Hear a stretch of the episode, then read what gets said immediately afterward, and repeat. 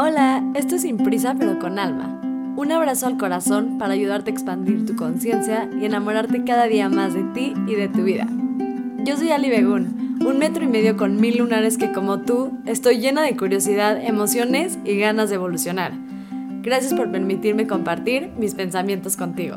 Hola y gracias por estar aquí hoy. Alguien me dijo el otro día que nunca me presento, entonces me voy a presentar. Me llamo Ali Begun Estoy emocionada como siempre de platicarte de este tema de la felicidad, sobre todo porque creo que a veces caemos como en un tema de felicidad positiva y ha sido un tema recurrente en mi vida últimamente.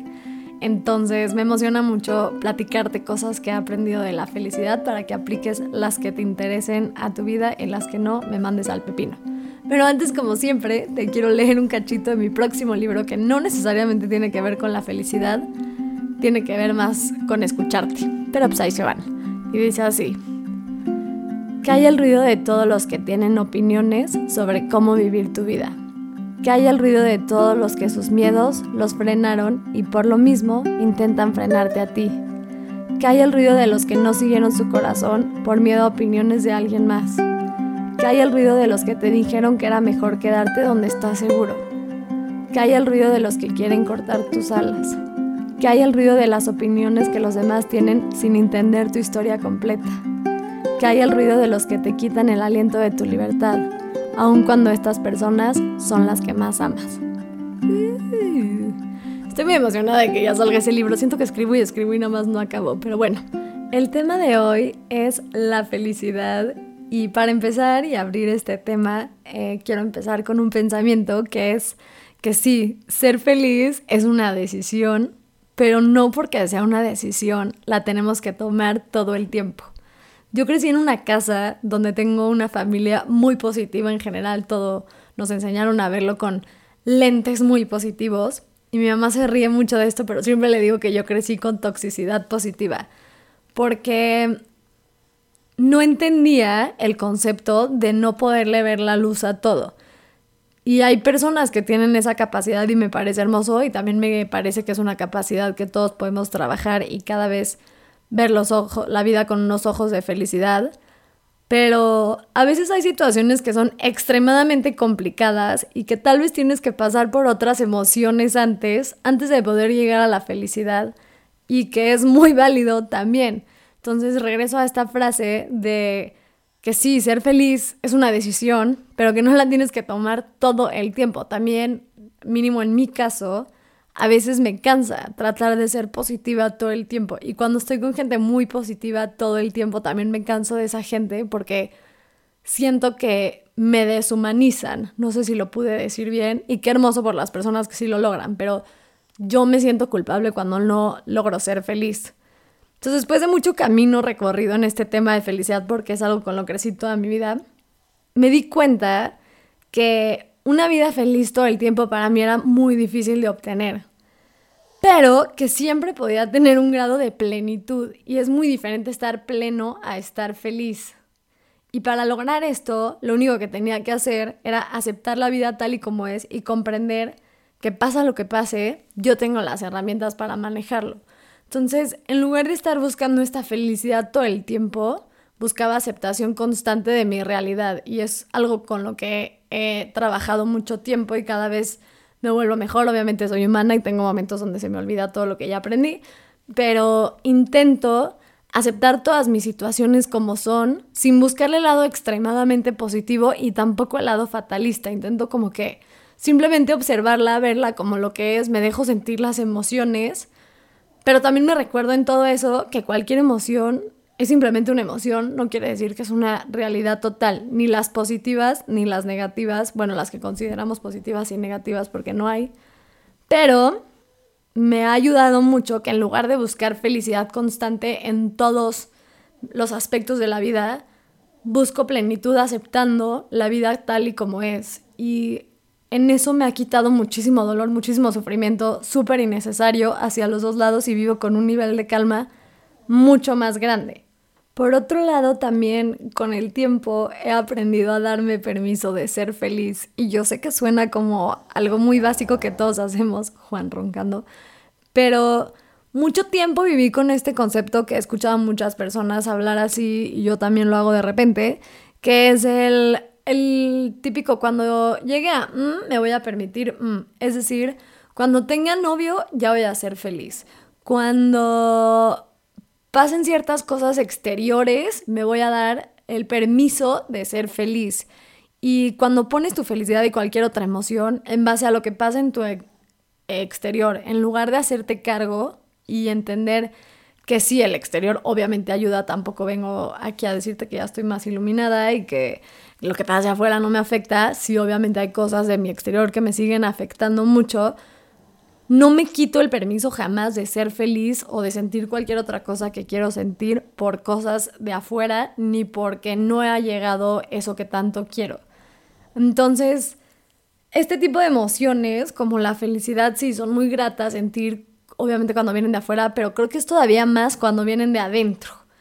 Y cuando nos esperamos a que todas estas cosas caigan en su lugar para permitirnos ser felices, la probabilidad de que toda tu vida caiga exactamente en un lugar perfecto ya es perfecta, pero la probabilidad de que tú lo puedas ver con esos ojos de perfección si no estás en ese camino, pues es un poco complicada, porque siempre vas a querer más, porque así nos educaron, porque así somos la mayoría, habrá quienes no y qué padre, pero en general tendemos a de repente guardar la felicidad para un futuro cuando todas estas cosas estén en su lugar. Y la felicidad es ahorita, porque nunca va a estar todo en su lugar. Y hay un dicho que me encanta que dice, no es así, lo estoy parafraseando obviamente, desafortunadamente nada ni nadie puede darte felicidad afortunadamente nada ni nadie puede quitártela. Y sí, creo que tiene mucha sabiduría esto, porque en realidad sí creo que definitivamente la felicidad es algo de percepción totalmente, no tiene nada que ver con lo exterior, pero también entendiendo que sí hay cosas que a veces afuera nos afectan y nos mueven y que por ende es importante trabajar toda esta parte interna de poder elegir con qué ojos decidimos ver la vida. Y regreso un poco a lo del principio no porque tengas la opción de elegir felicidad todo el tiempo, quiere decir que son los únicos lentes que te tienes que poner el resto de tu vida. Es válido no elegir la felicidad todo el tiempo y no tiene nada de malo. Otro tema del que siempre hablo es de la comodidad contra la felicidad. Nosotros tendemos a frustrarnos con nuestro cerebro cuando no elige la felicidad. Es decir, y siempre pongo este ejemplo, estoy en una relación tóxica y yo sé que me haría más feliz salirme de ahí, pero prefiero quedarme en mi relación tóxica porque es lo cómodo y lo que conozco. El cerebro, como siempre les digo, busca comodidad y no felicidad. Por eso es tan común quedarnos en lugares que sabemos que no nos hacen bien, porque nos dan un tipo de seguridad y preferimos, y de verdad esto es muy humano, pero ponte en tus zapatos humanos y busca un ejemplo en tu cabeza. Preferimos la incomodidad dentro de la comodidad que la incomodidad de ir a buscar la felicidad. Y siento informarte que para salirte la mayoría de las veces vas a tener que elegir conscientemente la felicidad ante tu comodidad. Entonces algo que puedes intentar hacer es empezar a dividir en tu cabeza, en un diario donde tú quieras, lo familiar contra lo que se siente bien. Lo familiar te da un sentido de, de comodidad, de seguridad. Te digo que hay cosas que te dan las dos y qué padre. Pero generalmente nos hace construir muros alrededor de, de la vida en una cajita y a veces ni siquiera nos damos cuenta que ya estamos condicionados a reaccionar de cierta forma ante ciertas situaciones. Por ejemplo, el tipo de pareja que buscamos. Si tuviste un papá agresivo, puede ser que buscas una pareja agresiva, no porque eso te haga feliz, sino porque estás acostumbrado a eso y eso te da comodidad. Entonces, empezarnos a hacernos conscientes de estas situaciones en las que caemos a veces por comodidad en lugar de por felicidad te va a ayudar a dirigir tu vida un poco más hacia donde quieres y a dejar de ponerte en situaciones que no te encantan, que es válido. Y otra parte que me parece súper importante de la felicidad que yo no sabía y que una vez que alguien me lo dijo, más bien lo leí en un libro de una autora que se llama Brianna Weiss, que me encanta por si ahí quieren leer algo de ella, tiene muy buenos, pero no es de ella esta teoría, es que existe una cosa llamada el límite de felicidad. Que quiere decir que nosotros somos capaces de sentir felicidad hasta un límite y si pasamos ese límite en el cual nos sentimos cómodos, nos espanta porque no estamos acostumbrados a tanta felicidad. Entonces, piénsalo como un tope. Si tú eres feliz, pero de repente te pasa algo extraordinario y seguramente podrás ponerte un ejemplo de esto en tu vida, donde se salió de ti la emoción de felicidad. Es tanta que no la sabes manejar, que ese sentimiento de felicidad también te puede dar ansiedad, porque estás tan, tan feliz y fuiste tal vez de felicidad 5 a felicidad 10, que ayudarte a encontrar de 5 a 10 y no haber pasado por el 6, 7, 8, 9, te puede dar ansiedad porque es una emoción totalmente nueva, te puede dar miedo porque acabas de descubrir un nuevo, digamos, número de felicidad y te da miedo no volverlo a sentir o te da miedo volver a caerte o no sabes literalmente qué hacer con una emoción positiva tan, tan, tan fuerte, positiva para cada quien, pero digamos de positiva. Y mm, lo que suele suceder cuando llegamos acá y no somos conscientes es que a veces saboteamos nuestra situación para poder regresar al punto de felicidad donde nos sentimos cómodos. Eh, no sé, voy a tratar de poner un ejemplo porque es algo medio complicado, pero por ejemplo, a mí me pasó cuando saqué mi libro y le empezó a ir muy, muy bien, se me empezó a salir de control emocional, no de que afuera, todo lo que me estaba pasando, ¿no? Y entonces como que de repente tuve demasiado éxito casi, casi de un día al otro con algo que jamás me esperé que tuviera éxito y entonces no lo supe manejar y entonces en lugar de como que hacerme cargo irresponsable y, emocionarme y llenarme de gratitud, que cosa que obviamente sentía, también tuve muchísimo miedo. Intenté 20 veces como calmarme, a que hasta en algún momento le pedí a Dios, dije, no, no sé si puedo manejar todo esto, etc. Imagínense, ni siquiera estoy hablando como siendo súper famoso, jamás me puedo imaginar a alguien súper famoso como le hacen. Pero llegué a mi tope de felicidad muy rápido y no lo supe manejar, entonces empecé a autosabotearme y con mi autosabotaje hice muchísimas cosas que era, por ejemplo, no sé, me daba flojera mandar mis libros a Amazon y era un autosabotaje que no estaba yo consciente que venía desde ahí, desde el miedo a, sentir tanto, a estar tan, tan feliz. Literalmente era el miedo al éxito y ya que había llegado al éxito, había sentido tanto éxito y tanta felicidad que no supe cómo manejarlo, entonces me autosaboteé. Y hasta que no entendí este concepto y no entendí cómo es posible que puedes cambiar de número, porque ahorita les explico cómo se hace, pero sí puedes subir tu límite de felicidad, no quise volver a intentar hacer las cosas y que me vaya bien porque me daba miedo que si volvía a ser tan feliz y también me daba miedo que si nunca vuelvo a ser tan feliz, entonces prefiero sabotearlo. Luego pasa tanto también como en relaciones, ¿no? De que quieres que te pele fulanito, por fin te pela fulanito y como que no puedes creer que te peló y, y te saca demasiado de pedo esa emoción, entonces empiezas como a autosabotearte y lo puedes hacer de manera consciente o inconsciente, simplemente porque tampoco sabemos a veces manejar las emociones en tanto extremo, y esto obviamente aplica para cada quien y cada quien tiene otro número, porque nos espanta, nos espanta sentir demasiado, demasiado bien, demasiada felicidad y como es algo nuevo y no estamos acostumbrados y el cerebro otra vez busca comodidad, se pone súper incómodo, por más que sea un acto increíblemente positivo. Entonces creo que yo cuando entendí eso y que para poder subir mi límite había una fórmula, que se las voy a decir ahorita, no logré permitirme volver a ser así de feliz. Y ya obviamente ya pasó mucho tiempo, ya vamos a terapia, ya todo bien, pero en ese momento neta no me dejé. La forma en la que subes tu límite de felicidad es ir acostumbrando poco a poco a tu cerebro a ese límite. Entonces, hay situaciones, por ejemplo, en mi libro que fue de un día al otro, que no me dio mucho tiempo a aclimatarme, entonces me bajé de mi nube de felicidad y tuve que tocar piso. ¿A qué me refiero con tocar piso? Como que a entender, literalmente yo en mi caso, porque yo soy muy imaginativa, me imagino raíces que me jalan hacia el piso y me que recordar por qué estoy aquí, por qué lo hago, tengo que entierrarme, tengo que tal vez ir a la naturaleza y estar con, con árboles, etc. Porque el bajarme, el bajarme como de esta nube de emoción tan, tan feliz, sin verle lo negativo, sino simplemente volver a mis raíces, enraigarme o como se diga, en el piso, me va a ayudar a, ok, desde este lugar de calma, qué está pasando en mi vida exterior. Y digo, este es un tip para cualquier cosa que sientas en extremo, como el, el volver a sentir, y a mí me ayuda mucho esto de verdad, cuando me da mucha ansiedad, como por cualquier cosa para positivo o negativo que pase en mi vida, literal cierro los ojos donde esté y respiro las veces que mi cuerpecito me diga que necesita, muy profundo, y me voy imaginando cómo me empiezo a volver parte de la tierra.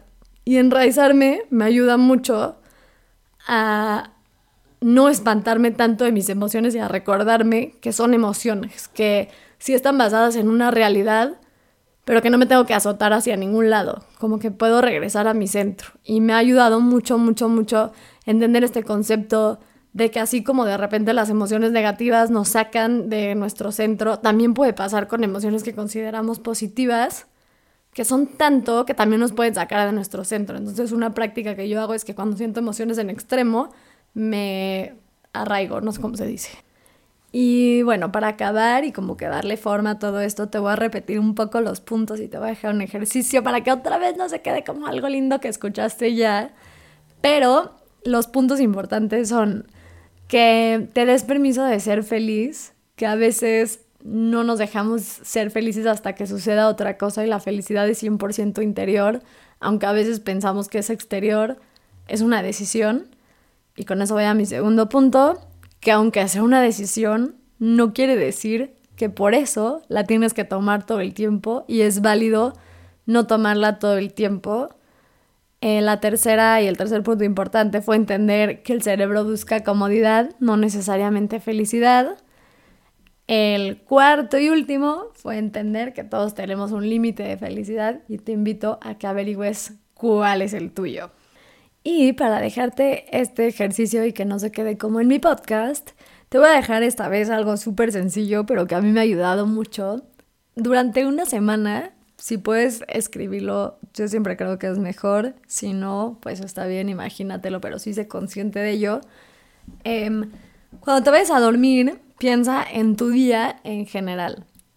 Y piensa si tus emociones no necesariamente tienen que ser la felicidad, pero puedes hacer este ejercicio principalmente con la felicidad para empezar a generar conciencia, ¿cuánta de tu felicidad del día tuvo que ver por cosas exteriores y cuánta de tu felicidad del día tuvo que ver con cómo te sentías por adentro? Entonces, pon una situación de tu día, imagínatela, puedes, puede ser neutra tu situación o puede ser algo que te dio felicidad o, o justo al revés. Y piensa ¿Qué tanto dejaste que esa situación mueva tus emociones? Para lo positivo y para lo negativo. O sea, para lo que te hace sentir bien, por decirlo así mejor, y lo que te hace sentir mal. Y empieza así, con una acción al día durante una semana, a ser consciente cuántas de tus emociones tienen que ver con tu mundo exterior y cuántas tienen que ver con tu mundo interior. Y cuando te caches, cuando sean exterior, que probablemente van a ser la mayoría, simplemente recuerda que tuviste la elección de verlo con otros lentes y no necesariamente tienes que cambiar ni hacer magia hoy ni nada por el estilo, simplemente el ejercicio de esta semana es invitarte a ser consciente que tanto te mueve el exterior. Y listo, eso fue todo de mi tema de felicidad. Muchas gracias por escucharme hoy. Les prometo que ya voy a traer invitados. Eh, me ha costado mucho trabajo organizarme, soy yo, nunca pelo mi celular. Pero bueno, ya pueden comprar mi libro que chingado con mis crisis en www.alibegun.com. También pueden escuchar mi podcast, iba a decir acá está, pero seguirme en redes, arroba alibegun. Y de verdad, de verdad, de verdad, ya sé que se los digo siempre, pero no saben cómo aprecio cuando comparten algo de lo que hago. No me deja de parecer de lo más mágico y surreal del mundo que alguien allá afuera piensa que lo que yo hago vale la pena como para ser compartido. Entonces, gracias infinitas, te mando mucho amor y que tengas una semana con las emociones que te toque tener. Besos.